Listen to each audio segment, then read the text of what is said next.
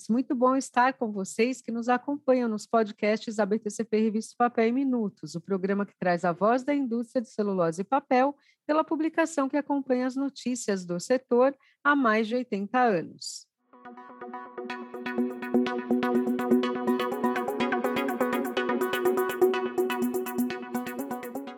Como de costume, neste nosso podcast, dividimos os destaques editoriais de cada edição da revista Papel em três blocos, reservando o primeiro deles para a reportagem de capa e entrevista do mês.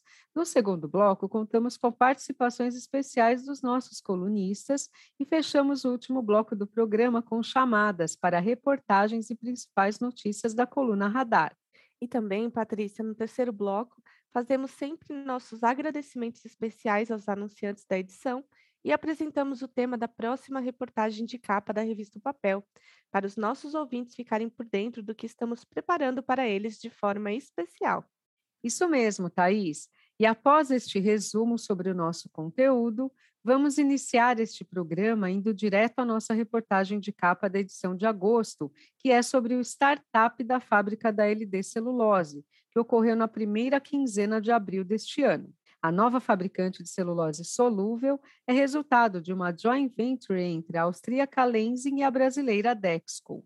Instalada entre Indianópolis e Araguari, no Triângulo Mineiro, a planta apresenta capacidade nominal de 500 mil toneladas anuais. Luiz Kunze, o CEO da LD Celulose, ressaltou que o somatório de vantagens competitivas do projeto, a começar pelo maciço florestal que a cerca, faz com que a operação apresente um baixo custo caixa de produção. Tudo que foi desenhado para essa empresa é para ela ser bastante competitiva.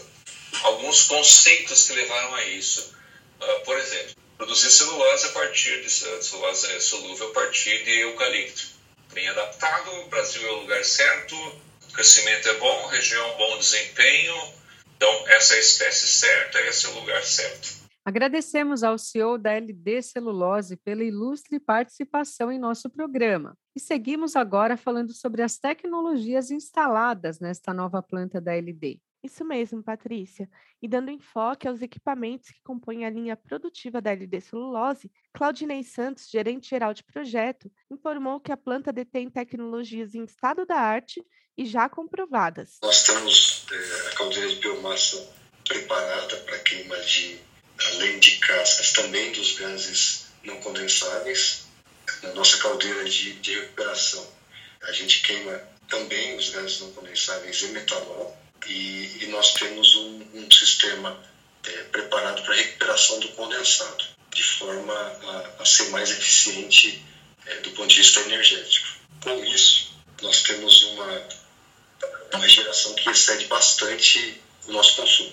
Vamos chegar, é claro, são números aí que nós estamos evoluindo e, e, e a cada dia dentro do ramp-up da, da, fábrica, aumentando um pouco a geração também de, de, produção de vapor e, consequentemente, a geração de energia. Mas a gente deve chegar em consumo estimado de é, entre 60 e 65 megawatts, e do ponto de vista de, de exportação, ou seja, de disponibilizar no grid, é, algo em torno de 85 megawatts. Claudinei sublinhou que todo o projeto foi pautado na priorização de aspectos relacionados à sustentabilidade das diferentes etapas que compõem o processo fabril de celulose solúvel. A produção de energia limpa destaca-se entre os exemplos práticos. Hoje, em pleno processo de ramp-up, a LD Celulose dedica-se à formação e consolidação de sua própria cultura organizacional, conforme relatou Kunzel. À medida que nós somos novos e temos profissionais vindos de, várias outras plantas do Brasil, né?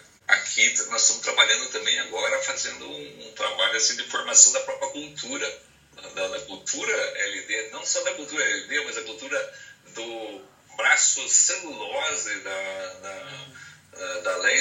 Então, para poder integrar um pouco mais, para as pessoas se sentir com esse pertencimento a uma empresa internacional Falou e deu sua mensagem aos nossos ouvintes, o CEO da LD Celulose, Luiz Kunzel. E para ficar por dentro de todos os diferenciais tecnológicos empregados no Parque Fabril e os demais detalhes que formam a rotina operacional da LD Celulose, acessem, caros ouvintes, a reportagem de capa em opapeldigital.org.br ou aguardem suas edições impressas que estão a caminho das residências dos associados e assinantes da revista O Papel. E após este convite de leitura do conteúdo completo da edição de agosto, Patrícia, aos nossos ouvintes, vamos apresentar a nossa principal entrevista desta edição, e o nosso convidado é um executivo muito admirado pelo mercado financeiro e por todos aqueles que acompanham o desempenho destacável de resultados da poderosa Suzano.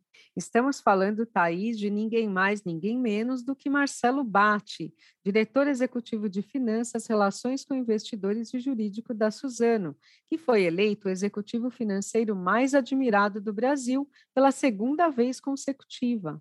A pesquisa que resultou no título concedido a BAT foi conduzida pelo Anuário Análise Executivos Jurídicos e Financeiros, promovido pela Análise Editorial. Os homenageados e homenageadas da pesquisa são eleitos por seus pares em votação direta, por meio de pesquisa respondida por executivos e executivas das respectivas áreas de atuação.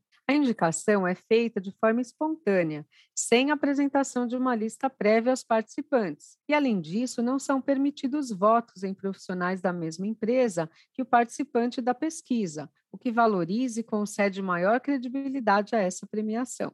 Na entrevista deste mês da revista Papel, Bate refletiu sobre os méritos que levaram ao reconhecimento.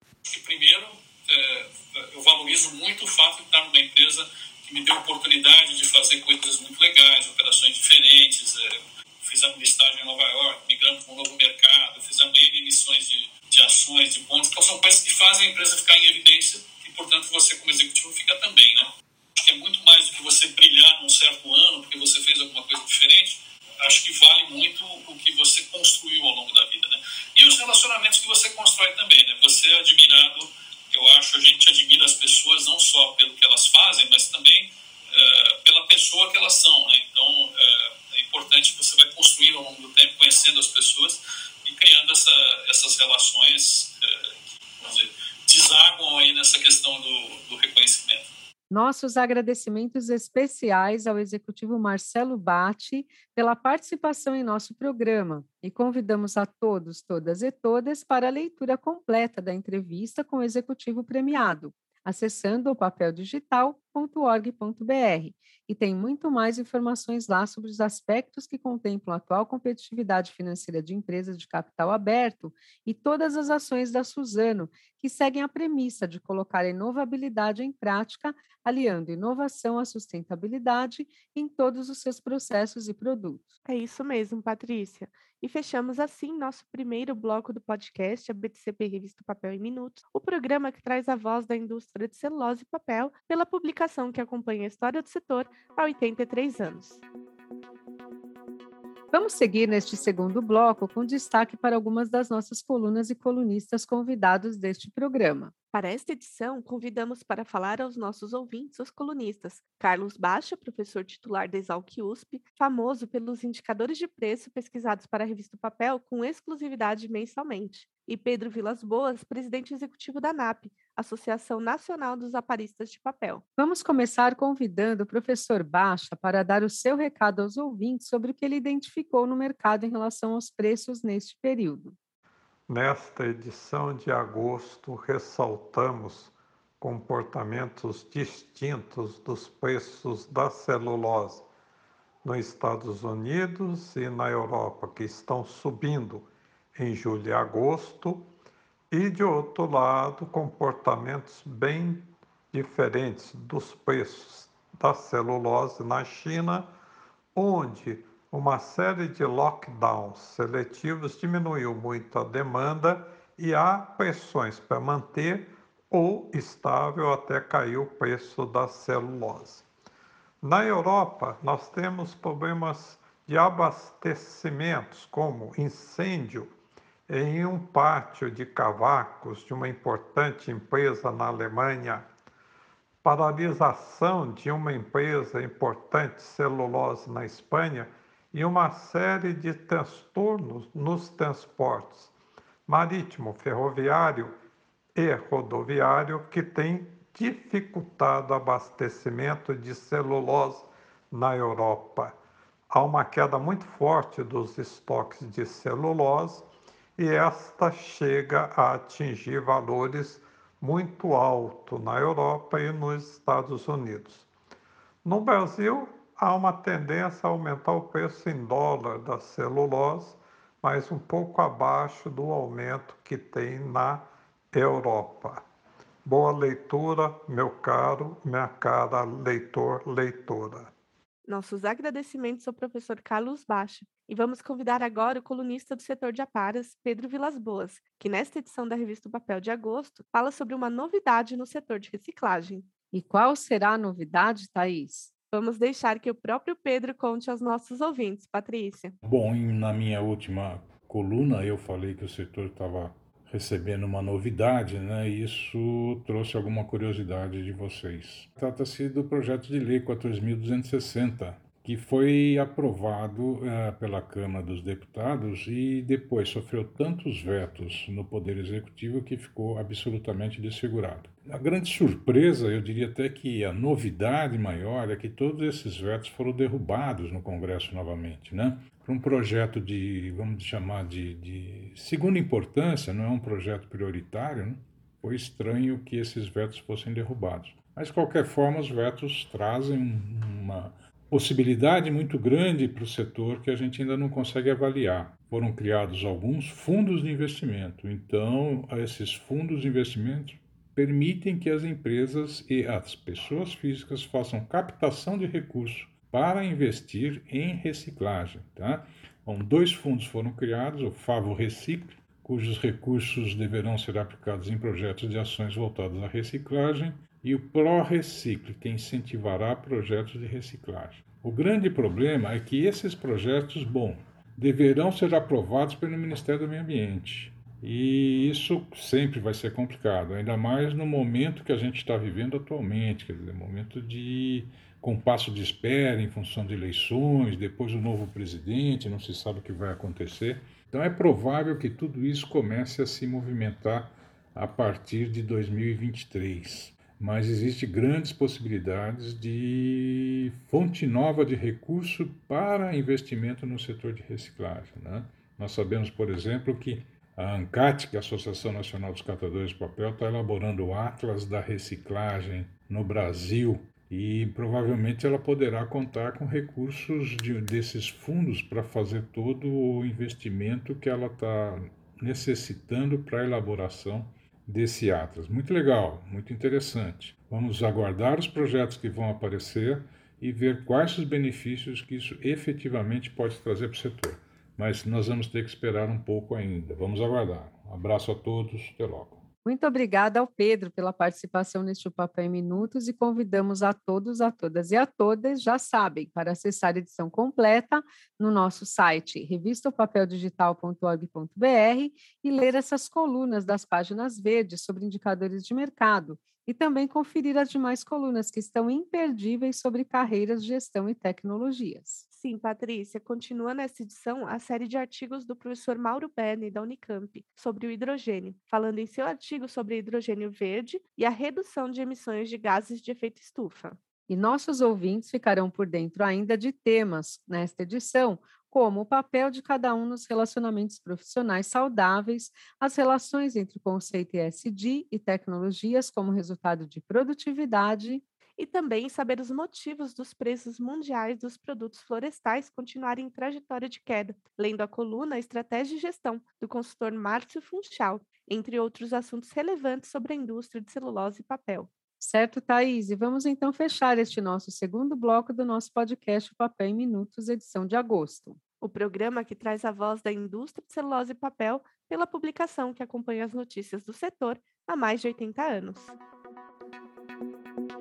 Caros ouvintes, abrimos este terceiro e último bloco do nosso podcast a BTCP Revista Papel em Minutos com os seguintes destaques editoriais. A Biopaper apresenta uma renovação do portfólio de produtos destinados aos diversos mercados que atende. As novidades incluem lançamentos voltados ao mercado gráfico, ao mercado de especialidades e ao mercado de embalagens, conforme detalha Eliezer Ramos, diretor de vendas e marketing da empresa. Na reportagem especial sobre o tema da Biopaper, Ramos estendeu o enfoque às particularidades que vem pautando cada um destes mercados.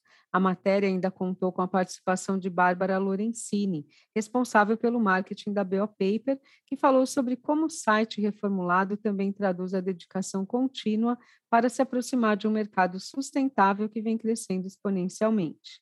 Em linha com os rumos da nossa sociedade, estamos diversificando e fortalecendo nosso portfólio. Continuamos com o compromisso de fornecer aos nossos clientes os melhores papéis gráficos, feitos com fibras termomecânicas, mercado este em que atuamos com bandas mais baixas de gramatura. Já nossas vendas diretas de fibra termomecânica, tanto a seca quanto a úmida, permanecem em um ciclo virtuoso de crescimento, trazendo benefícios para um número cada vez maior de clientes e de segmentos de mercado. Por outro lado, a cada dia ocupamos mais espaço nos mercados de embalagens e de especialidades. No mercado de embalagens, desenvolvemos soluções tanto para embalagens rígidas, ou seja, de papel ondulado, quanto para flexíveis, isto é, de sacos e bolsas. Por fim, no mercado de especialidades, destaco nossa ascendente atuação no universo de autoadesivos com foco nos release liners. Agradecemos a mensagem do Eliezer Ramos e desejamos sucesso a essa importante empresa que tem nos apoiado nos últimos anos no papel miolo das edições impressas da revista O Papel.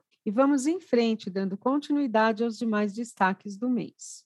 Em especial, também trazemos aqui o anúncio recente da IBEMA sobre uma nova fábrica de polpa química termomecânica branqueada em Turvo, no Paraná. Essa expansão aumentará a capacidade de produção de pasta mecânica em até 160 mil toneladas por ano.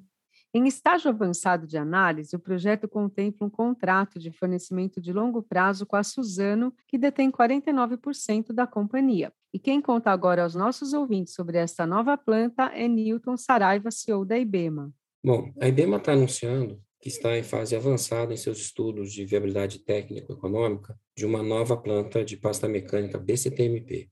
Essa planta ela vai permitir uma maior verticalização de nossa cadeia de fornecimento e, consequente, menor custo. A fábrica terá uma capacidade de 160 mil toneladas ano e vai abastecer não só as necessidades da IBEMA, mas também da Suzano em suas futuras necessidades. No caso específico da IBEMA, a gente espera melhorar a qualidade do nosso produto, eh, tanto na qualidade de impressão, que é algo muito valorizado pelas gráficas, quanto em rigidez, que é muito valorizado pelos end users. Né? E esse investimento ele vai nos posicionar melhor em termos de custo e vai tornar a gente mais forte economicamente nos nossos futuros projetos de aumento de capacidade. Além desta relevante notícia, Patrícia, na edição de agosto, na coluna Radar, vocês encontrarão muitas outras informações sobre o mercado, tecnologia, negócios e inovação. Entre elas, a notícia que a Paper Excellence obteve ganho de causa no processo para controle da Eldorado Brasil Celulose, da qual já detinha 49,41% das ações. Na decisão, a juíza Renata Maciel, da segunda vara empresarial de conflitos e arbitragem, manteve a decisão arbitral que obriga a JF a transferir para a Paper 100% do capital da Eldorado. A Paracel também figura entre os destaques da coluna, além de anunciar que a Heinzel firmou um acordo de investimento para se tornar investidor de capital estratégico em um projeto de florestamento e da primeira fábrica de celulose no Paraguai, a companhia também informou seus primeiros fornecedores, entre eles a Dozan Skoda para o fornecimento de turbogeradores e a Andritz para os equipamentos de processo. E mais ainda, caros ouvintes, confiram na coluna Radar as recentes notícias das associações IBA Indústria Brasileira de Árvores, e a BAF, Associação Baiana das Empresas de Base Florestal,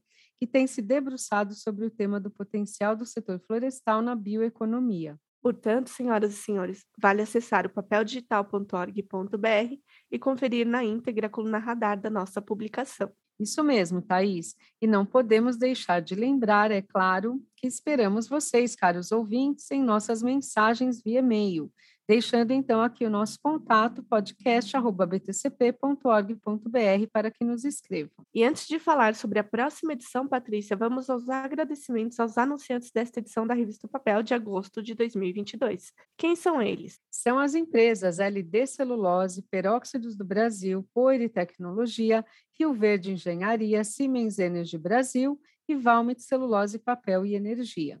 E agora sim, vamos falar sobre o tema de capa da revista Papel de Setembro. Avisamos que nossa próxima edição vai trazer como destaque a décima semana de celulose e papel de Três Lagoas, que abordou a revolução tecnológica rumo à economia de baixo carbono. Nessa matéria, os palestrantes do evento promovido pela BTCP detalham como incrementos tecnológicos vêm contribuindo para o modelo econômico almejado em um futuro mais sustentável. Aguardem! Isso aí, Thaís. Aguardem a próxima edição e por hora ficamos por aqui. Nosso grande abraço a todas, a todos e a todas e até a próxima edição.